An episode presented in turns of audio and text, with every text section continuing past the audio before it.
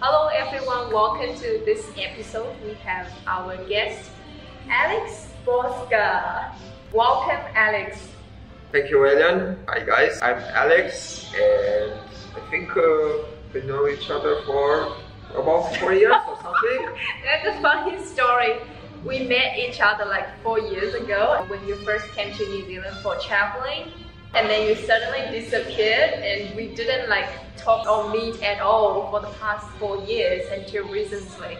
So what happened for the past four years and I want to know everything. Yes, it's been four years indeed, and uh, funny enough, I'm still here. yeah, you said you were just traveling in New Zealand, and I thought, oh, you will be gone like in a few months, but four years later, here we are. That's correct. Yes, I came roughly yeah, four years ago to New Zealand uh, pretty much to travel, just with a backpack, which was everything I got. Stage left and with no set plans of what I should do or what's gonna happen. Yeah, four years later, still here. Funny thing. And yeah, and tell us where you are from and your background a little bit. From uh, Europe, Eastern Europe, a place called uh, Romania, which. Where's Romania? Uh, somewhere uh, east of Europe near Hungary. Yeah, I think it's south to Hungary and east to Serbia, right? Uh, yes, it's kind of east-ish to both Hungary and Serbia. And, uh, it's a place where they've got medieval castles and a lot of history, and vampires, and wow. all of that. Are you one of them? Yes, of course. I was in Serbia four years ago, oh, almost five years ago, but um, I should have gone to Romania, but I didn't make it next time. That's a shame.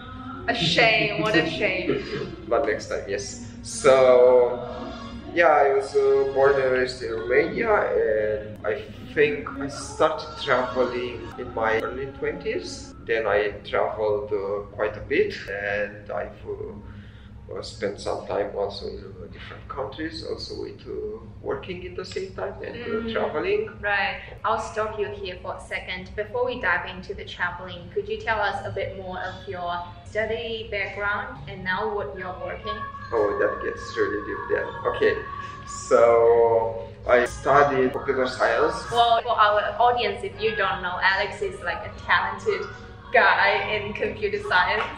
No, you told me that before you went to uni. Actually, you already started working in the computer science space. Uh, so tell us a bit more about that. Yeah, that's correct. Funny thing you mentioned that, but yeah, that's true. Uh, so I think I was roughly 18, 19. Yeah, I think 19. I finished uh, my high school and then uh, I got admitted to civil engineering uni. Then uh, I landed on a job on web development, so mm. computer science geeky stuff. I guess the civil engineering thing didn't quite turn out to be up to my expectations. So yeah. then I shifted that to computer science. I guess I enjoyed that a bit more yeah, I got some uh, work experience in uh, computer science before starting the uni because as a kid I was a bit passionate about computers. Or a bit smart for computer science. I've done some coding, uh, went to a competition, I guess. So you mentioned you started to learn coding when you were like 13 or something? No, 10. 10 wow or 9 i didn't even know where i was when i was 10 probably playing with other kids in the playground I guess I had a pretty cool tutor at school. Then had one of the classes with computer science, uh, one of the subjects, and then uh, I got kind of wrapped into some computer science competition, and it was like national competition sort of thing. Yeah, and signed up for that. And uh, I don't know how that happened, but they gave me the first prize. Yeah, Wow, the first, first prize when I was. Accident? I don't know, but I was 10. Wow, that's how you first got into computer science when you were like only 10. Yeah. Wow. Funny thing. Wow, very smart. When I was on my mountain bike, jumping off hills and coming back home full of scratches and blood, I guess I was coding some stuff. Oh wow. Yeah. And then uh, this helped me actually to land on my first job when I was like 18 or 19 actually. And I don't think I told you this story before. Okay. So what happens is I had heaps of interviews, no one wanted to hire me. Well, my CV was empty, so it's always like that, the first job. Then added to my CV, I was like, what can I add? Because I haven't done anything. And I was like, oh, I know, I have like a certificate, like competition from a coding thing, but that's like when I was 10. I reckon no one even knows what that is. But I added it in. And funny thing, uh, that uh, company, one of uh, the geeky guys that own the company, uh, he was quite amazed because he knew the same uh, coding that I've done, like the same language, and uh, we started chatting about that in the interview, and I think that was my ticket on that job, Wow. basically. Yeah. So yeah, that was, uh, I guess, everything uh, worked out somehow. Yeah. Funny enough. So you started to like work full time before you even got into uni. Is it a common thing in Europe to do like that? Uh, maybe not full time. Maybe I've done a bit more things than Right. I would have Yeah. done. But yes, Yeah. But what you are working now is very it's quite different from what you were like studying or what you were working previously. Can you tell us a bit more about that? Yes. So I guess uh, uh, from uh, that uh, web development, computer science, then uh, I landed up on a job uh, which was uh, doing uh, online uh, modules, courses, like e-learning for uh, different uh, audiences uh, from uh, child and uh, adult learning and uh, in different industries and I think my mind shifted a bit more and seen more uh, benefits for others in doing that bit, helping uh, others to learn different uh, subjects Right. and uh, become better at their jobs and all right. that. Right. And I think I shifted a bit more into that Okay. and then uh, more into this uh, people side of things. Yeah, so you shifted from interacting with machines to interacting with human beings. Yes, basically. That's yeah. So you enjoy that part more? Yes, I think so. I feel like I bring more value to people, give something more because I know what I do helps people becoming better in Mm. their lives, in their jobs, and so on. Yeah, right. This is funny that um, like I've known you for four years, but I basically didn't know anything about you until last time we caught up, like a week ago, and then I got to know so many more stories about you, and I was really amazed at some of the experience you had. So take us back to the time that you were traveling. In your Instagram profile, you said it's Alex Adventures or something. Hmm. Is that Alex Adventures? I changed it a few times. I think the most now? recent one is Alex roaming around. Oh yes, I think you haven't changed it for four years because I think the first time I added you on link on not LinkedIn on Instagram, it was Alex roaming around when you came to New Zealand, and in your profile you said traveling for more than forty countries. Yes. Can you tell us a bit more about your traveling experience and how did you do like so much traveling? Yes, I've done a bit of traveling. I think uh, I always had this idea I want to travel to more countries than uh, my age was to date. Like, Since when you uh, had that idea? I think uh, when I was uh, in my late 20s, Late twenties. sort of. That's like ages ago. Not really. okay, we will not reveal the age here. Ah, yeah, because uh, I'm from Transylvania, I'm a vampire, so you know, yeah, I'm yeah. like uh, yeah, you can live like 147 years old now. Yeah.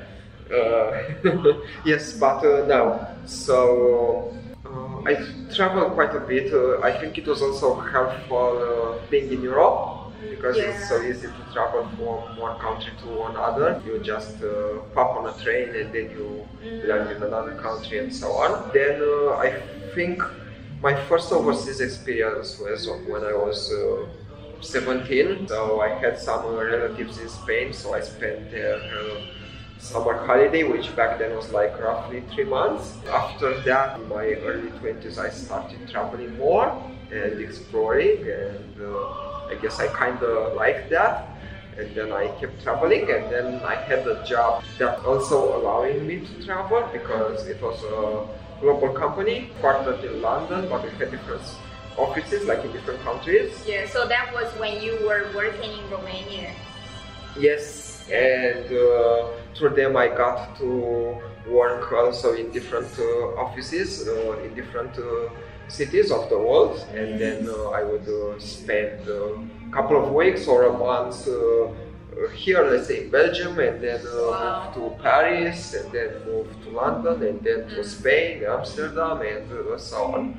And uh, you would go in the office and then have uh, the evening uh, for yourself, pretty much, to explore the town, and then in the weekend go and explore the country, Wow. and so on. Yeah. So that was uh, pretty good, I think. I think that's one of the best things working in Europe. You can just pop on a train and go like for a weekend trip overseas.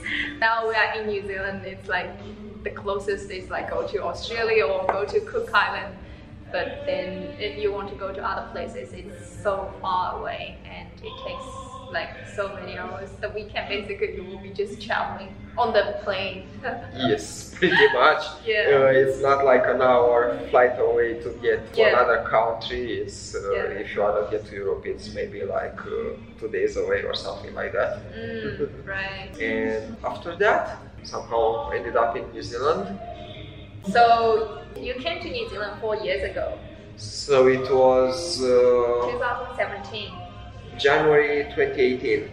Oh So- yeah, it's January 20, It's 2018. Four years without a month. sort. Mm. So you are from Romania and you've been working there for so long and you were tra- traveling around for more than 40 countries. What made you want to stay here? Do you want to live here like permanently or you just stay here for a short period of time, I mean a few years, and then go to other countries? What's your what's your plan and why did you want to stay here? When I came to New Zealand, uh, I didn't have much of a plan. I had a nine months uh, visa that I applied for because usually you get, at, least I got like you get uh, three months uh, visitor visa. So what visa were you having? I was uh, on an extended traveling visa or something. Not the one that I came was uh, simply tourist Oh, tourist visa. that I came on, and I applied for a longer one because I was like uh, three months would be enough to explore all the countries I want. So Okay. then I applied for an extended uh, traveling one. So my itinerary was like to go pretty much tip to toe of the country and to see everything Yeah. around. And uh, yeah, I got the nine month visa. So before that, I uh, well sold all my belongings. I guess uh, I sold. How uh, brave. my car. I sold uh, them. I had my bicycle to move around. I sold even my bicycle. Yeah. I uh, sold the TV and everything.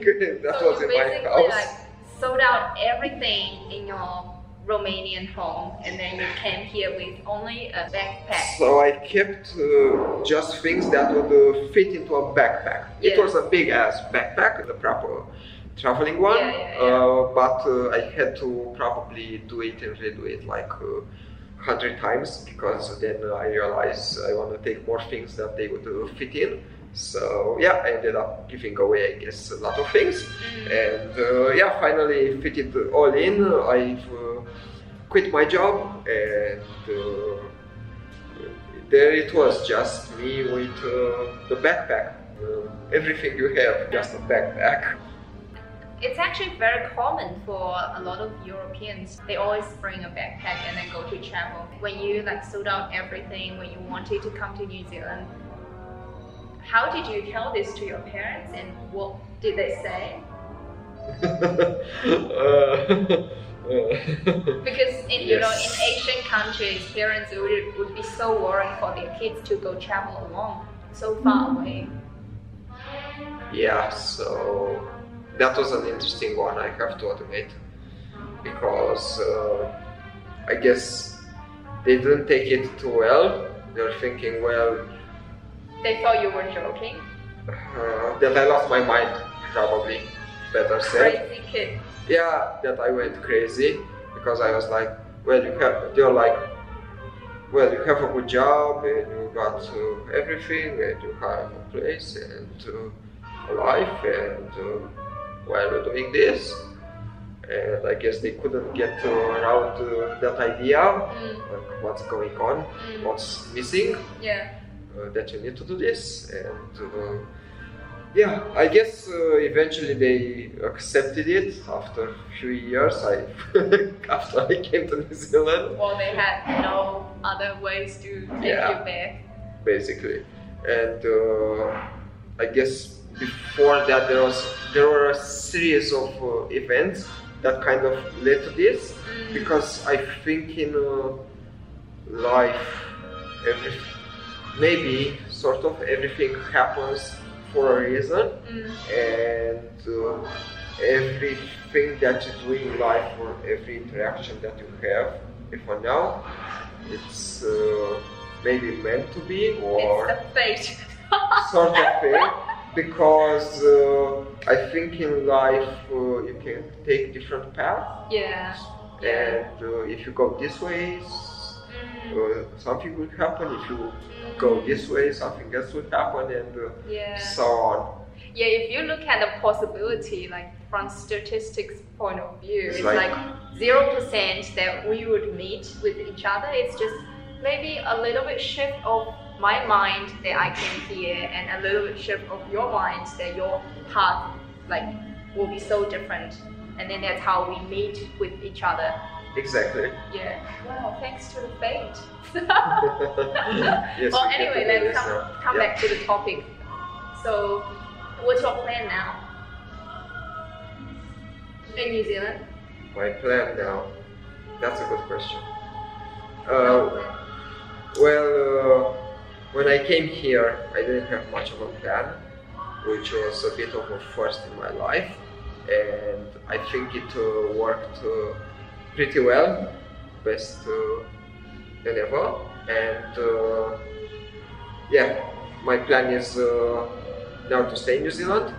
I've uh, somehow found uh, New Zealand being quite suited for me, I guess. I say Yeah. that that makes sense. Yeah. What are the top reasons that you like it here? Well, so there's beautiful places all over the world. I've seen quite a few, and uh, New Zealand is definitely one of them. Mm, the thing is, in New Zealand, uh, what I've seen is such a tiny country, Mm. and you travel uh, maybe for like an hour or two, and there's like a complete change of scenery, which is uh, quite impressive. So you Yeah. find uh, packed uh, more countries uh, uh, in uh, just uh, one smaller Yeah. country, Yeah. which is uh, So there cool. are quite um, a variety of different sceneries and different views within such a small place. Like even in city, we can just walk to the harbor and go to the beach. So yeah. Yes, uh, from that point, uh, I found uh, Auckland uh, pretty cool because, uh, well, you have uh, heaps of opportunities and you have also the city life and you have all of uh, different beaches and then you have uh, also nature and uh, surf west coast and uh, Yeah. that's uh, really in a short distance Yeah. and uh, well uh, going back to what I was saying about New Zealand right so there's like heaps of uh, beautiful uh, places around the world Mm. uh, that's one of the reasons but I guess not the main one uh, the other reason would have been uh, the people so I guess uh, ever since I came to New Zealand I've uh, encountered quite some uh, amazing uh, human beings uh, that I interacted with, and I think that had a major role to play in uh, Yeah. my decision. Yeah, I guess a lot of people have the same have the same reason they want to stay here is because the locals Kiwis are really nice. Can you give us an example like how nice they are and how that surprised you when you first came here? Ah yes, so uh, after I've uh, done a couple of traveling uh, around the country, uh, tip to toe sort of thing, and I backpacked and camped all over the place. Then uh, I came back to Auckland, and in my traveling times, I guess I met uh, different locals, and I got to know uh, better uh, the local culture and uh, also to see how people are through all my interactions and uh, then uh, I ended up uh, back to Auckland uh, trying to find a way to stay here because I was on a tourist visa Yeah. and uh, then uh, I spent some time looking at uh, immigration to see how a tourist can uh, stay, how can you get a job, and then I looked through all of the different pathways for work visas and uh, found the one that I thought was uh, suitable, and then uh, I managed to. Well, I applied for different of uh, different jobs, and uh, nothing uh, happened. And uh, then uh, my accommodation was ending pretty much, and then I've uh, found a lovely uh, Kiwi family that uh, they are uh, going overseas, and they asked me to stay with them, and I guess they, well, basically took me in as uh, their own child, and uh, I guess uh, we got really close. We still keep in touch, and I stayed with them. I think for quite a while till I sorted out uh, my life and uh, I uh, finally got a job uh, and uh, everything might start. Then uh, I guess my life uh, started uh, uh, getting into place. Everything was like fitting into place. Mm, right. So- That's really nice of them. Yeah, I Yes. also have quite a few experience. All of those like little things in your daily life that plays a big role on how you feel about the country. Yeah, and uh, it adds up pretty Mm, much. Right. So now I know that you have quite a major accident before you came to New Zealand.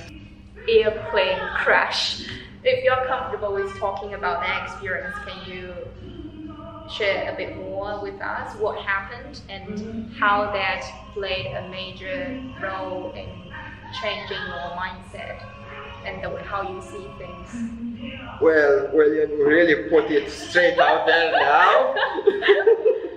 Okay, let's let's take it back.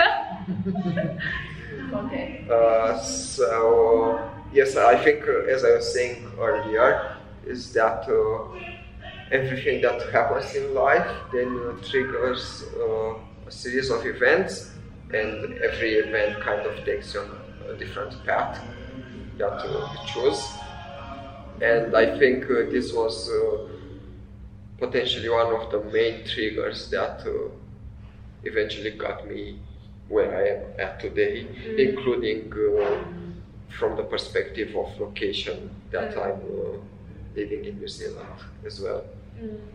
That uh, happened uh, a bit before deciding to come to New Zealand. You see, so before I've done uh, the extensive uh, travel, I was already traveling. I've, Through your work when you were in Romania, right? Yes, but most of the travel through the work happened uh, after my accident. Oh, okay. Before my accident, I still traveled just a week before I was uh, actually in Sicily, in uh, oh, Italy. really? That's the place I really want to go. I went uh, in a place called Taormina, which is uh, where you have the Mediterranean Sea, and it was uh, summertime. It was June, and I was swimming in uh, 26 uh, degrees Celsius, and uh, I jumped off a boat in the middle of the sea, swam around, and ate. Uh, the fresh seafood for lunch with the wine, and uh, then a week later, I was in uh, Romania, and uh, I went on a. I booked a scenic uh, flight above uh, the mountains, like we have here in New Zealand, the South Island, and it was uh, Friday afternoon after work, and I guess that didn't go as well as expected because I vividly remember how I was uh, going into that uh, airplane and uh, So that's a small airplane, right? Small plane with how many people? yes so it was a four seater Yeah. like a Cessna Yeah. uh, so it was uh, like a car Oh, Like okay. So it's a small four. plane for to view the Four sceneries, people. mountain sceneries. yes so it was supposed to be the flight above uh, the mountains Mm. because uh, where I was living in Romania, in Transylvania, I was uh, close to the mountains, and uh, we walked on the uh, stepped on the plane, and it wasn't uh, long enough till the pilot missed the takeoff. So what happened is. He tried to clear a hill in front of us to gain altitude, and that didn't go too well. Uh, so then we hit some trees with the right wing, so we left that behind, and then the airplane went bit uh, sideways, and then we hit some other trees with uh, the other wing as well, and uh,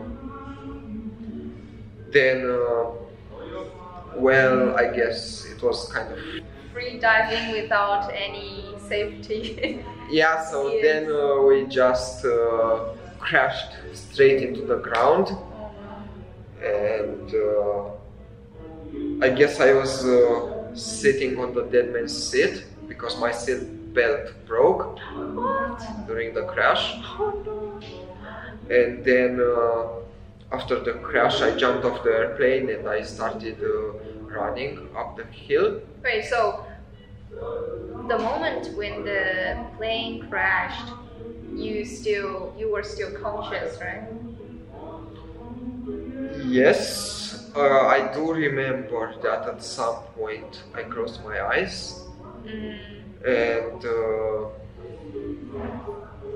I guess that's when the like the survival instinct comes in, and you didn't even know what's happening. And well, well, before that, well, actually, I knew very well what's happening because I thought this is the end.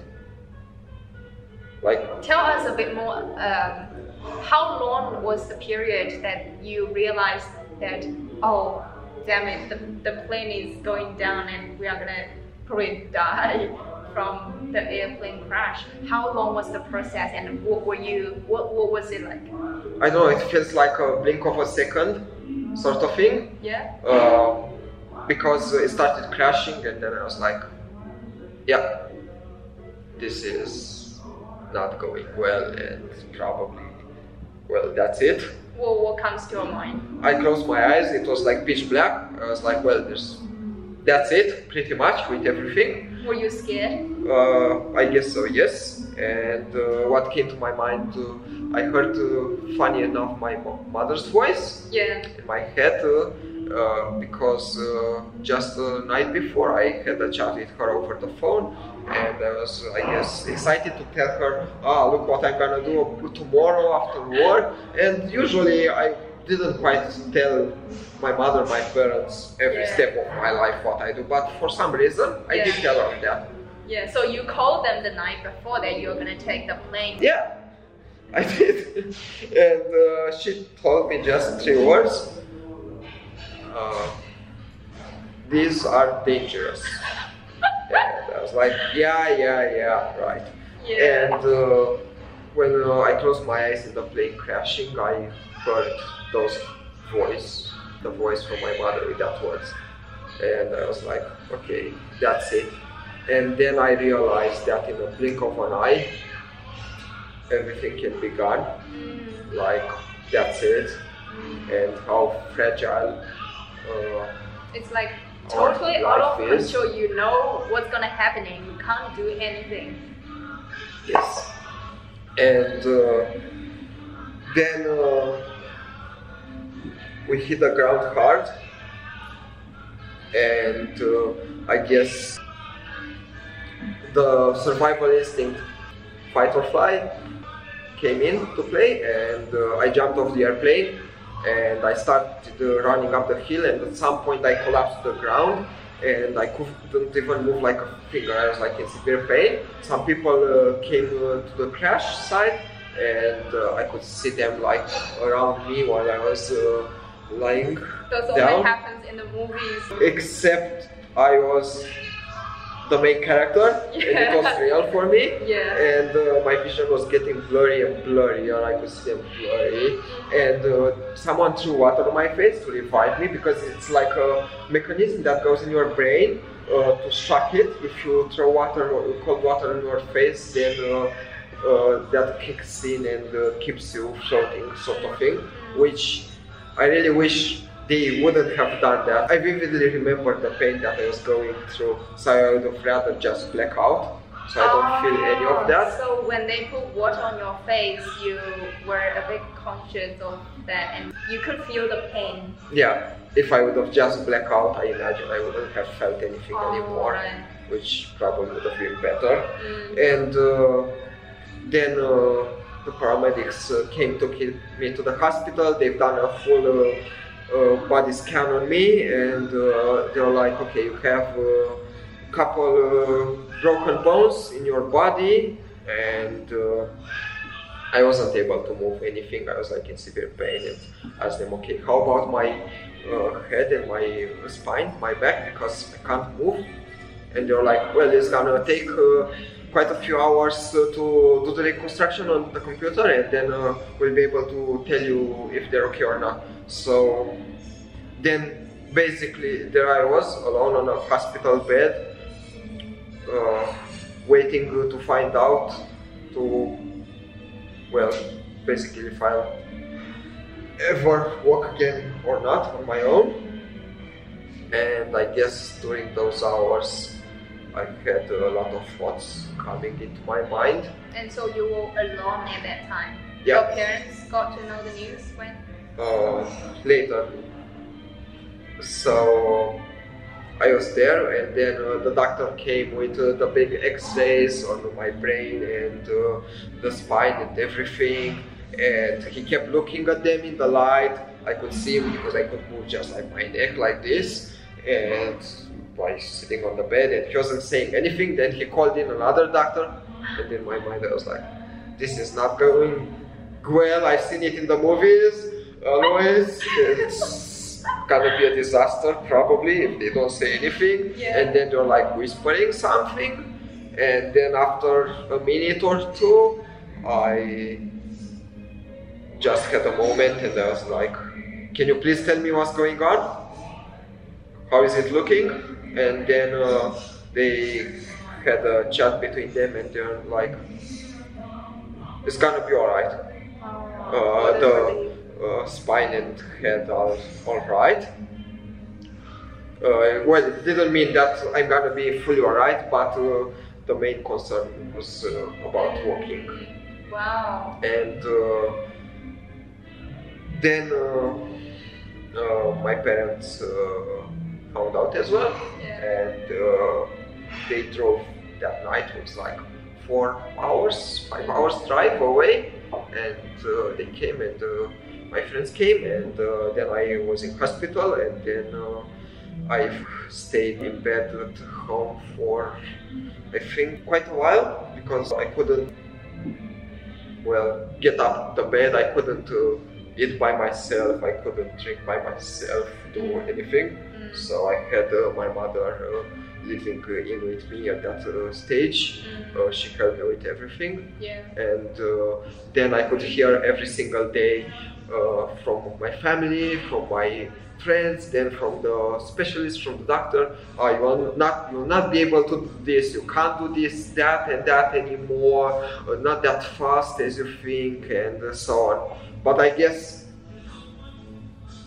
only thing I could see was just like me doing things that I like in my life, like traveling, climbing mountains. That's all I could see.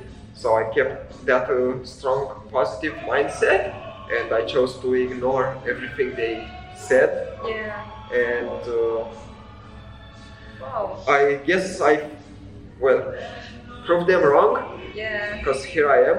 Now you're doing surfing, hiking, everything. Yes, it was uh, quite a journey. It's, uh, I guess, not as easy as it uh, sounds. I went then through the rehab, which was quite a painful experience, and that carried on for quite a while. And at the end of everything, I came out stronger than ever before. Yeah. I felt I was given a The second life. Yeah. Yes. Wow, I can't imagine how that would be like, like surviving from an airplane crash. It was very unfortunate to have the plane crash, but if you look at the possibility to survive that, you were actually very lucky to be able to survive from it without like causing any other major disabilities or something like that. You can still do anything what you want. When you first had that experience and how was your process like mentally? And how did you process that? Yes, so I think at that stage my life started changing completely. I mean, first of all, when I was on that hospital bed, not knowing if I'll ever walk again or not, and I realized that uh, all the material stuff in life, everything, nothing really matters at the end of the day because when you're at the end, it's pitch black. There's nothing else that you're gonna take with you or anything.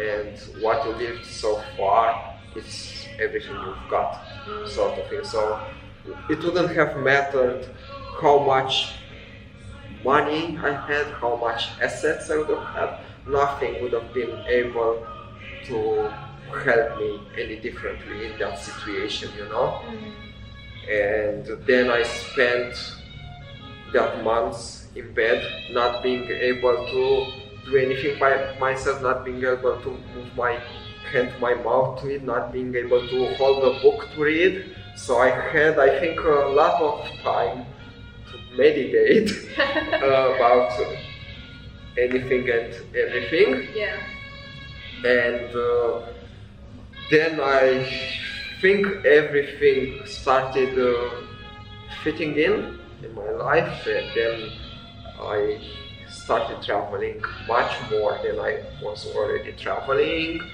because I wanted more experiences. Because when you're just not even 30, I was 29, mm. and I realized if I'm 29 and I was about to lose, lose my life in a blink of an eye, or I not be able to walk for the rest of my life, well, I probably better do stuff Mm. while I can. And uh, then I've uh, managed to convince uh, my company to let me do more traveling as well with them. And uh, I've uh, taken advantage of that and uh, did a bit uh, more traveling. And then uh, I guess my priorities in life changed a bit. Mm. I realized I want to do more of these things that I enjoy and uh, try to build more meaningful relationships with uh, people and friends because that's what matters in life when uh, you're in your last moments when you got your memories sort of thing and that's it. And this is also what got me closer to New Zealand because I mean I've done quite a bit of uh, extensive traveling before New Zealand I think uh, New Zealand was country number 36 probably. And before coming to New Zealand I decided I want to make a change and uh, step uh, away a bit from the corporate life. And I've done all of that bit that we talked about. I've sold all of my belongings and uh, packed all my life in a backpack, and it was just me with a backpack, everything Yes. that I have. And uh, in terms of material things, then uh, I wanted uh, to have that experience, and I think I've always uh, wanted uh, to see New Zealand because I guess different images, uh, movies that I've seen, and Lord of Rings. Lord of the Rings, yeah, that's correct. And uh, uh, I was keen to see the outdoors and I like photography and everything and Yeah. it fitted really well. Yeah. And yeah, I came to New Zealand and after a few years uh, I'm still here and uh, If, if you if you hadn't had that experience or that accident, do you think you would still sell out everything and go to a different country? Uh, you know, when I said that, uh, I think everything in life is linked and you can make your own fate. I mean, as weird as it sounds, my accident was probably one of the best experiences that I had in my life and I'm not meaning uh, I like accidents by that, but uh, I mean uh, the path it took me on Mm, because it changed me completely yeah. about how I see life, Right. relationships, and everything Mm. around it. There's a Chinese saying called 祸兮福所依, which means all the disastrous experience are followed up with blessings or good fortune. I think that that applies to your case. Yes, I think uh, in each situation you can see that as a blessing, perhaps, or you can see that as a dreadful experience. I think when I was focusing on all my recovery and everything, I've seen that uh, as a blessing, and I've been given a second chance. Mm, And I think I made a promise to myself since then not to take anything for granted because life is, uh, I guess, short and uh, unpredictable, and uh, everything is uh, ever changing. Life is a constant change, and you never know how it kind of goes. So, back to what I was saying, uh, each path that you can take can take you to a different uh, place in life. And I think uh, through my experience, my accident, my traveling, meeting different people, that got me where I am today, and also uh, settled and permanently living uh, down under in New Zealand. And if I wouldn't have had my accident, probably I wouldn't have been living here today and uh, having this chat with you today either. Oh, I'm Cheers sorry. to that. I'm sorry that you had to go through all of those, but I'm happy that that's also part of your past and that shaped who you are today. Yeah. I wasn't as, uh, I guess, down to earth, and uh, I think uh, my accident grounded me, like, uh, well, both literally it grounded me when the plane crashed into the ground, but uh, also I've seen the side metaphorically how it grounded me, because uh, then it made me, I guess, uh, realize things that are more important or not in life. Is there any other takeaway or any other things that you have gained through that experience you'd like to share? Probably few things to sum it up. I think uh, some people said uh, once that uh, pain can be lasting a day, a week, a month, or a year, but eventually it will subside and uh, something else will take its place if you keep fighting.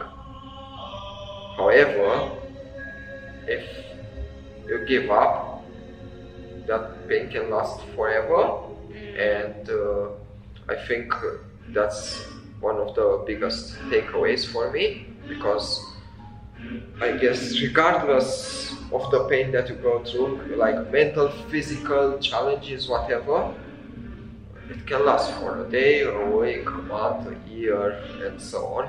But eventually it will subside and something else will take its place. And if you keep fighting that, and uh, keep thinking it's possible, uh, you'll overcome that. And I think life is, well, really short for all the anger and uh, all the arguments and uh, all these things in life that, you know, at the end of the day, they don't really matter because when you're on your deathbed, that doesn't bring you anything. And I think uh, the most important is uh, also that I've learned to maybe live more in the present and uh, to try to enjoy that and uh, experience that in a different way. And I'm not saying now I'm the enlightened one and uh, I never get angry or upset or stuff like that. I think it's a continuous life journey that I'm still working on, but uh, I think uh, if you're able to overcome certain things faster rather than dwelling on them for hours, days, weeks, years, it's uh, better. Yeah. You've mentioned that when you were in the hospital, you couldn't move, right? You couldn't move anything. So you were like doing meditating, I guess you mentioned that. Was there any other ways to help you get through that? Yes, so I think uh, meditation played an important role, and uh, that I'm spending it with myself, and uh, that's a lot of time, Mm. right? Mm. Hours in, uh, I guess, total silence, except when uh, you have your friends and uh, family and uh, uh, doctor visits. but uh, I think that changes a bit how your brain works as well and uh, makes you think a bit differently, especially when you don't have all the external factors in coming in your mind and your mind uh, clears up a bit more Yeah. and uh, also I've uh, done a bit of uh, meditation after that as well, and I think uh, that uh, uh, helped a bit, and uh, it just added up on uh, my experience. Mm. I've uh, done a meditation silent retreat, uh, which was for 10 days, Wow. which was uh, quite uh, intense. Yeah. Uh, I had a lot of uh, thoughts, and uh, still, I have to admit some negative thoughts about it Yeah. in uh, my first days there, and uh, what I got through them, and I think that was also an amazing uh, experience. Mm. But I guess it's also a process. There's never an ending point. It's like you are working towards that the whole lifetime. As I see it, yes, uh, you said it very well. I think life it's a continuous learning journey, as I see it, and I think should be this for everybody because regardless of the place, position, state you're at, you can be always doing more or learn something new or doing something better. I think regardless if uh, you are the janitor in the company or the CEO, for me you have the same respect. Uh, but I think regardless of the position, you always have something new to learn, a new skill to develop. Mm. Yeah, well, my takeaway from what you have said is life is a journey, and maybe only after you experience some major change in your life and realize that all material things are not really important. It's those experiences, it's those people, those relationships you have. It's those things that you can take away because it's within you. Yes, so what you said now that uh, indeed life is a journey, and there's a lot of people that uh, think about being successful. Can be, I don't know, making a million dollars, making ten million dollars, whatever. Uh, having this uh, beachfront uh, villa with an infinity pool, having this uh, fancy sports car, getting this helicopter, getting this airplane, whatever and uh, they're focused on uh, that objective. But I think life itself, as you said, it's a journey, and I think we should try to enjoy that journey rather than waiting to get to the destination of what we're trying to achieve and be, because that may or may not happen because life happens and uh, maybe it happens in the end all works out even better than you planned it for but i think it's really important to enjoy that journey because uh, then otherwise the life just goes uh, besides you and uh, you miss living i guess. Mm. wow this is going to I don't know how we got to this. All right. Thank you very much alex for sharing such a vulnerable experience with us today and I haven't personally experienced something like this, so I can't say that I really understand what you were going through, but I know that it must be a very painful experience, even though we were chatting like and making jokes on that, but I I know that it was a lot at that time for you. So thank you very much for sharing with us. Mm. Yes, so thank you, William, for the chat today. And I think, if I may say, one of the takeaways of all of this would be probably that, uh, yes, I've uh, had my painful experience and uh, I share this in the hope that uh, it will help some people to maybe try see things a bit differently because I think it's uh, maybe a bit of a shame that sometimes we have to go through such horrendous experiences to realize uh, these things which should be pretty much fundamentals in uh, our lives. Mm, right, thank you. And another thing I would like to say that I personally take away from what you have shared is the way how we see things sometimes when we face some challenges or some difficulties, it's very easy to complain that I don't have this, why did I have to go through this? But like the most important thing is our mindset. If we shift our our mind to focus on something positive or something differently, then it will totally change the whole view mm-hmm. how you see things. Yes. You will take something negative, positive, and change your future path. And that's something I also I learned from what you have shared with us. Yes, exactly. Because uh, some people say, you know, that uh, uh, half empty, half uh, full uh, glass, which this is uh, pretty much, as you look at it, would be well, this is like an empty glass. There's nothing to drink in here, but there's like a tiny bit to drink in there, right? Which can keep you going and then bring you new ideas and find a way to fill up the rest. How do you make more water? You know, how do you get more water to fill up this glass? So I think it's the same in life because uh, maybe you don't uh, have any shoes uh, to put on your feet and stuff like that. And uh, well, then maybe some people don't uh, can't walk by themselves, for example, you know. So you should be grateful even uh, for having uh, your legs, sort of thing. So this kind it can be a bit extreme, but I think uh, that helps to get the message across with what I'm trying to say. Yeah, yeah. I'm also trying to, you know, appreciate some small things in my daily life. So that's about exactly what you pinpoint about appreciating and to appreciate. Uh, pretty much everything that we have. Yeah.